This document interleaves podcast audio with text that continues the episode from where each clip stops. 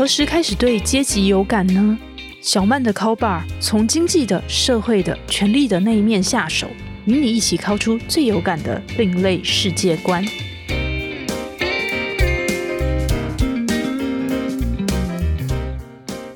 各位听众朋友，大家好，欢迎来到方格子电台小曼的 call bar。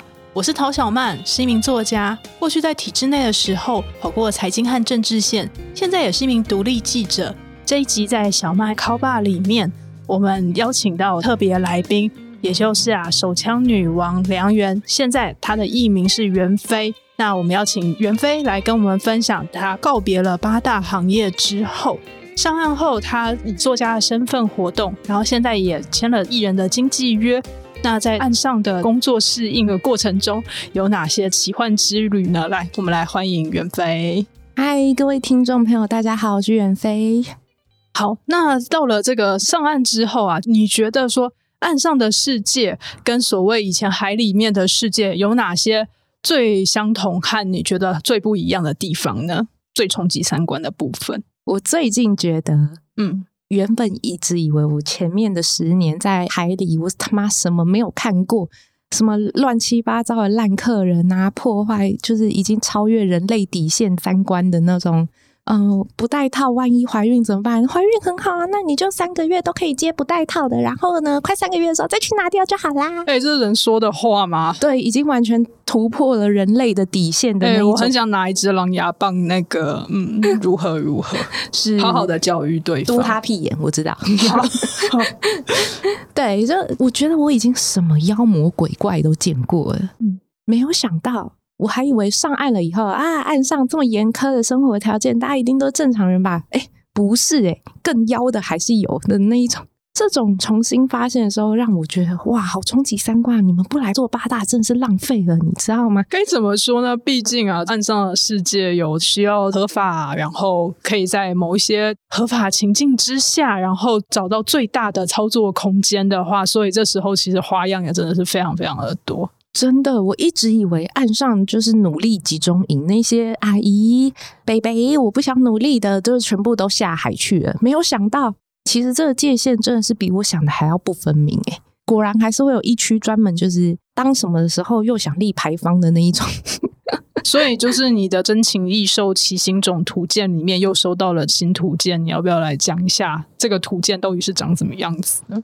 其实很多诶，我发现就是。我一直以为，我真的那时候其实以前啦，真的就是把自己二分法，觉得就是因为我们在那边特别轻松，所以才会觉得岸上特别辛苦，所以大家才会怎么样怎么样。可是我相信大家都还是很努力的在做自己的工作，然后对自己的工作是非常有荣誉感的，是非常的拼尽全力，对不对？日文叫就是那种一生悬命嘛？对，一休 K 美的那一种，非常努力，就已经到了日本人或者是。爆肝呐，然后血汗呐，怎样的在做事的，这才叫做上岸上的精神。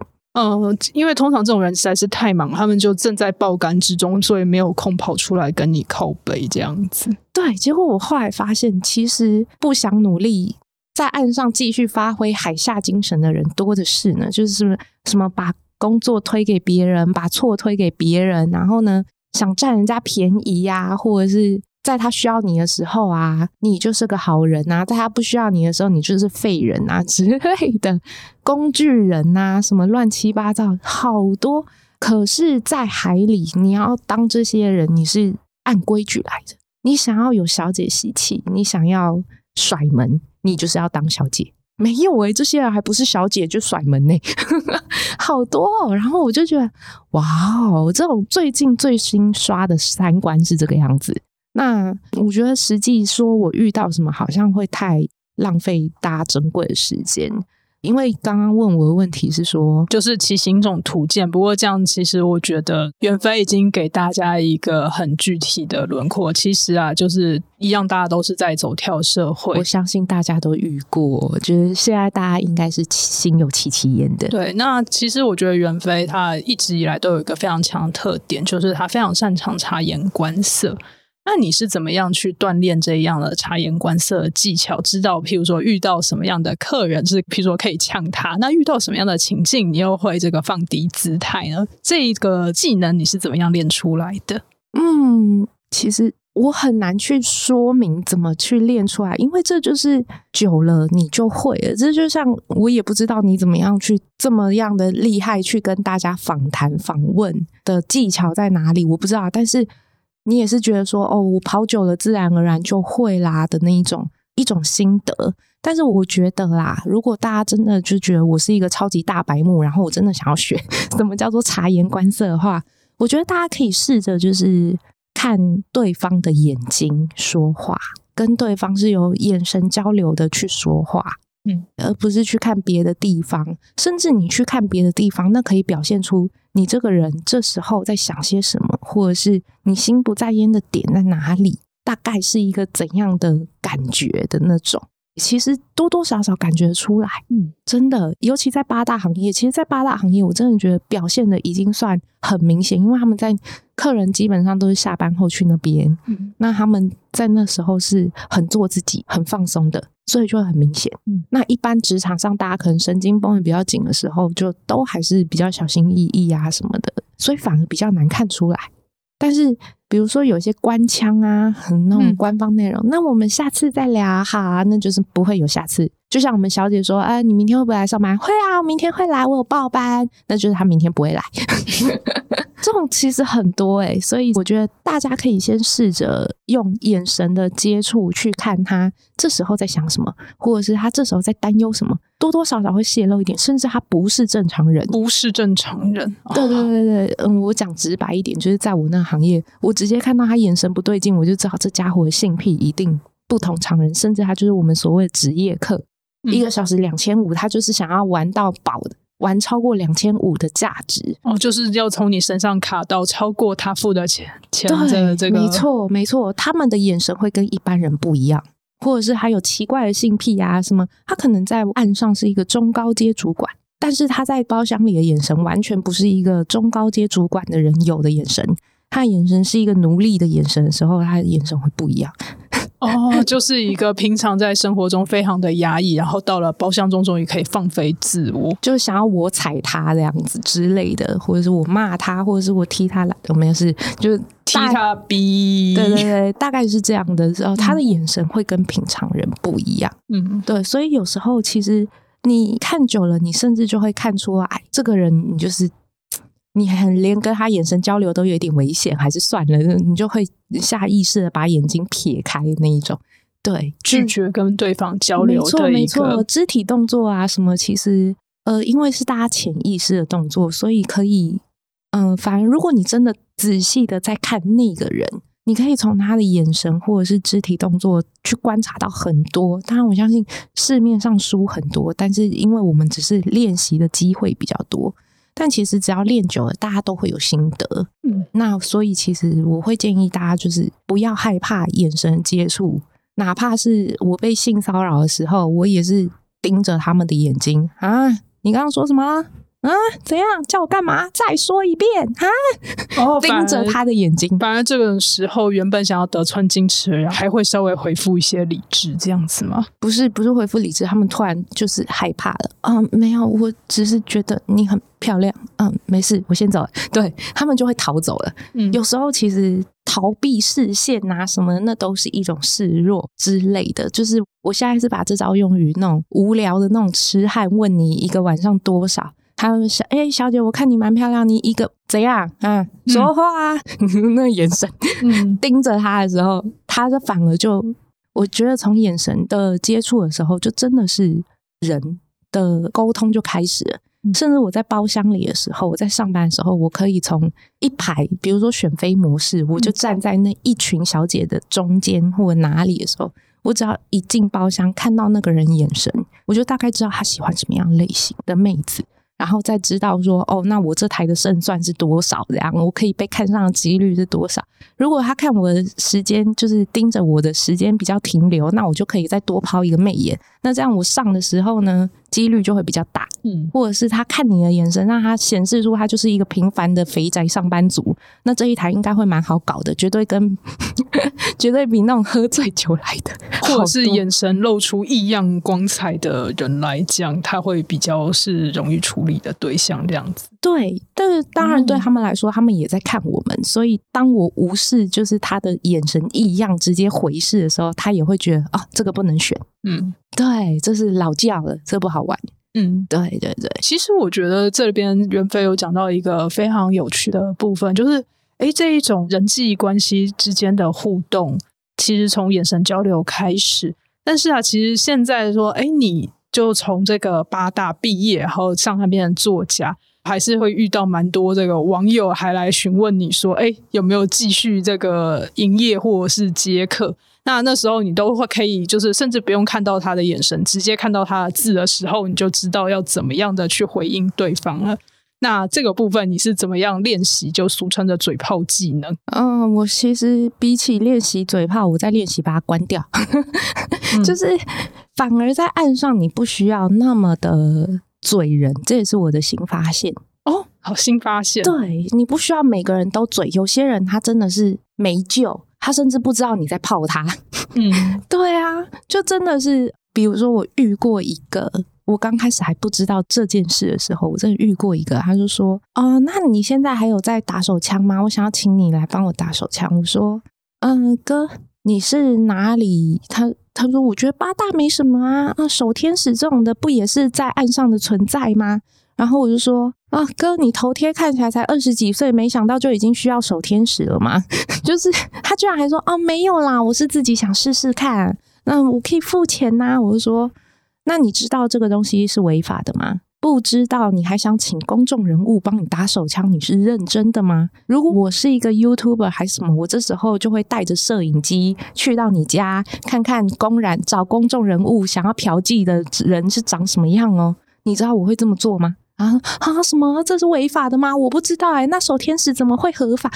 呃，守天使这边要跟大家插播一下，守天使啊，其实是专门服务行动不便人士他们的这个义就是连工哦。自己打手枪都做不到的那些老人，或者是呃植物人，或者残障人士，或者是哪里有问题，所以他才二十几岁就觉得自己需要请守天使。我也是觉得蛮醉的，他居然不知道我是在 cos 他啊！原来你二十几岁就想要请守天使啊？好，这个有时候大家对于这些名词其实是一知半解，但是你光是看他的这个回应的话，就可以跟他讲这么多，也真的是啊，真有你的，对，那时候是初期，那而且到了现在，台南们还在。我前几天才遇到一个，因为我现在因为在学习不要嘴炮，所以就直接把它封锁。虽然我心里觉得很可惜，但是就是他的模式居然还在。安安在吗？几岁？住哪？我、天，你有什么贵事？你直接把它写一写好不好？我直接搞一搞也比较快。你难道没有听过牛仔很忙吗？袁飞也是很忙的，公众人物不是每一个都有时间在那边。安安，我住在台北，我二十二岁。大哥，大哥，天哪！就是 民国几年的把戏了，到现在还在用，你真的是不是穿越来的吧 的那种感觉。没办法，其实有时候要在应对进退上变出新的花样和把戏，真的是非常的困难。真的，我必须说，我真的忘记跟刚刚问他，就是小曼问我从小姐当变成作家，然后再变成艺人，这中间的心路历程，我跟大家分享，我最最难熬、最最痛苦就是等待。妈的！我现在连痴汉要调戏我，我都要等待。你就第一个晚上先打安安，第二个晚上在吗？第三个晚上几岁？第四个晚上住哪？我真的是会受不了，你知道吗？他们都一定要等到我回，然后就我真的是觉得很痛苦。我最恨就是等待，因为我上岸到我出书，我等了半年。这半年中间，因为不甘寂寞，跑去学习合法的高潮。成为了公众人物之后，就再也不能够从事违法高潮。八大行业快钱已经与我无缘，所以我就等待自己成熟，等待时间到，等我他妈现在连人家要调戏我，我都还要等，怎么一回事？你最好是给我快一点。啊，合法的高潮就是袁飞之前其实他有去学，就是一般的按摩以及采耳。对我已经闲到去学一大堆乱七八糟的东西，在自我消耗，浪费我的青春。我们八大人最恨就是被拖台前，你居然连安安几岁住哪这种东西都要花四个晚上打给我，你是不是？啊，越想越气，我冷静一下。嗯，越想越气。好，其实这样听起来，你有非常多的素材可以写啊。真的，就嗯，我觉得有诶、比如说好了，我当小姐的时候，我必须一直一直一直的找话题跟客人聊，帮客人接话。差不多快要跟安安几岁住哪差不多，就是他有一个 SOP。如果当我聊到星座，表示这个客人真的很难聊，他应该是摩羯座之类。好，这些我们都打住。然后就是等到我成为干部之后，我一天到晚想止住客人的话题。嗯 啊，OK 哦，这件事情是怎样怎样。好，那我们下次再聊，拜拜。我马上跟客下一个客人回我，就算没有下一个客人回我，就是希望他闭嘴。所有的客服都希望客人闭嘴，好不好？然后一直到了现在这个时候，我想要去去跟大家分享这些东西的时候，我居然有一种当年的为赋新词强说愁，现在只能到天凉好个秋的那种感慨，这样子，却不知从何开始谈论起的那种感觉。我真的觉得我开始感受到那种表达上的困难。那这样子的话，呃，袁飞下一本书难道就要写说啊，要如何突破表达困难这样的题材吗？还是你有什么想要写的这个领域呢？有，哎、我觉得很多、哎，我应该还会，其实这个东西都还会再再修改、再修正。可是我我自己心里个人，我会希望在可能久一点的未来，嗯我自己也说不好是什么时候，但我会再写一本比较类似手枪女王自传类的东西，因为我相信大家都会很好奇说啊，原来袁飞这个人是真的存在，梁媛这个人是真的存在。那这样的一个女生，她上岸以后遇到了什么事？就像小曼今天问我一样，她走过了什么心路历程？她看到了什么样？她觉得不可思议的景象？我觉得可以写出来。我相信我还会再出一本比较传记类袁飞异闻录之类的嘛？哇，我有够有够浅显易懂。对对对，就是以前以前那一本叫我我原本自己给它起的名字不是叫手枪女王，叫海底鸡。这次应该叫做就爱之味脆瓜啊，没有啊，开玩笑，开玩笑，大概是类似这种感觉。我觉得自己应该至少还会再写一本传记，跟一些就是我观察到的一些岸上的一些大家的心理怎么都哎、其实现在人岸上人病的也是蛮重的，不输海里人的那一种。你只差没有嗑药去加重你的心病，不是性病是心病。我觉得岸上人有时候病的不比八大人轻呢的那种，就觉得大家也是蛮奇怪的，尤其是比如说现在嗯成为艺人之后奉命。去看了很多时事的评论，就是要改掉自己当时以前在海里日扫门前雪的那种冷漠心态。嗯，看很多时事啊、新闻啊、D 卡啊，然后我就觉得，哇，我天哪！现在人真的是很不可思议耶，就完全不按逻辑来的那种，就很奇怪。照理来讲，岸上应该是一个讲逻辑的地方，海下那个才是迷幻世界，有没有？不是诶其实那种岸上海市蜃楼更多诶啊，这个是不是？有没有那种却到天凉好个秋，再也说不出当初到底是真正的愁是什么样感觉？是吗？哦，这种心情通常都是非常的五味杂陈。那这边的话，我也想要再追问袁飞一个问题，就是啊，既然都已经想到说，哎，那下一本书要来出一个像是袁飞异闻录，然后上岸之后的这个大惊奇等等，那你觉得说，哎，在这个艺人这一条领域上面的话，你想要达成怎样的目标，或者是要做怎样子的演绎呢？哦，其实我那时候直接跟经纪公司讲说，我希望我可以成为像吴淡如这样的一个，呃，这样目标会不会太有质感、太气质？好，但没有吴淡如那么有气质，但是可以的话，我希望啊是像他这样子的一个双栖，他是既是作家，那也是个电视人，这样子的那种概念。概念概念，好吧，我可能后面不是他这么有气质的操作。没关系啊，这个不够字正腔圆，我也是很常吃螺丝的。对，可能就不是无淡如，而是无浓如之类的，真的就没那么没那么淡。